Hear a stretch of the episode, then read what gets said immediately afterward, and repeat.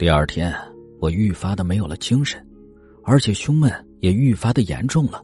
就这样，之后的好几天我都如此，每天夜里都感到呼吸急促。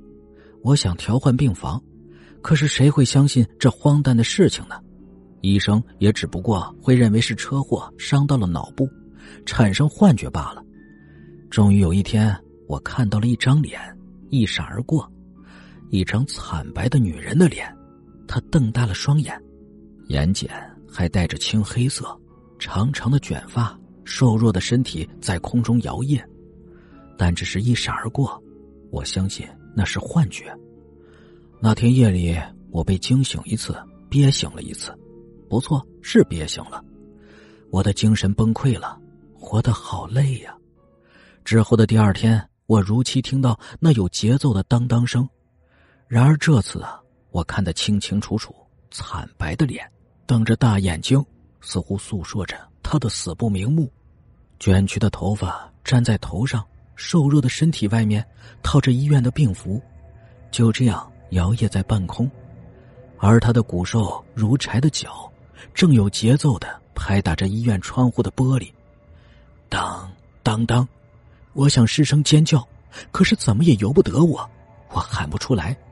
而且呼吸急促，我大口大口的喘着气，可是怎么也没有效果，如同有人掐住我的脖子一般。我看到了他的笑，他得意而又诡异的笑，而他的脚依然在有节奏的敲打着窗户。三年前，我痛失了自己的孩子。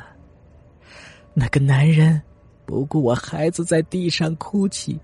在撞伤我之后，开车恶狠狠的在我孩子的头上压了过去，一地的脑浆。我甚至没听到我孩子的惨叫声，一切就结束了。而我被撞瘫在地上，目睹了这一切。我被送进这家市里有名的三甲医院。就躺在这张病床上，肇事司机逃逸，一直没有被捉住。而我躺在床上，早已对生失去了信心了。我每晚梦到相同的场景，每晚都梦到孩子的哭泣。车祸之前，我失去了丈夫，我以为我有儿子，我就还有希望。可是命运。就是如此的捉弄人，我那可怜的孩子。万念俱灰之后，我的选择是死亡。就在这，我用医院的窗帘结束了一切。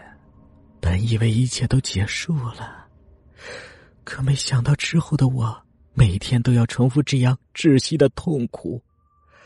哇，哇！我终于找到了那个司机，在他的梦里，他对我苦苦哀求，并且承诺一定竭尽所能的帮助我。我瞪大了眼睛，看着他那诡异的嘴，不停的一张一合的，我无法呼吸。之后，我看到床上的自己。第二天，我眼睁睁的看着医生护士把我从窗帘上放下来。当然啊。从此以后，那个司机的梦里再也不会出现那个女人了，取而代之的是我，我不会就这样让他逍遥法外的，除非他也愿意帮我。传说呀，人死后，有些人因为幽怨无法进入天堂，也无法进入地狱，更无法转生。这些人呢，多是因为自杀，而他们每天。都要在当初自杀的时间，重复那时自杀的痛苦。我很痛苦。我看着他笑着去报道转世投胎了，而我呀，就这样吊在窗边，等待着下一位对生活失去信心的患者。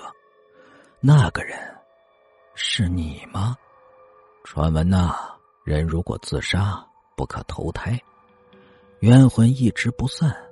心成孤魂野鬼，又有人说，人自杀呀必下十八层地狱。西方说，人自杀不能上天堂，灵魂不得救赎。众说纷纭，无外乎劝人不放弃生命。然而啊，有一种说法，但凡人怨念而自杀的，都要找替身去投胎。那个替身啊，是你吗？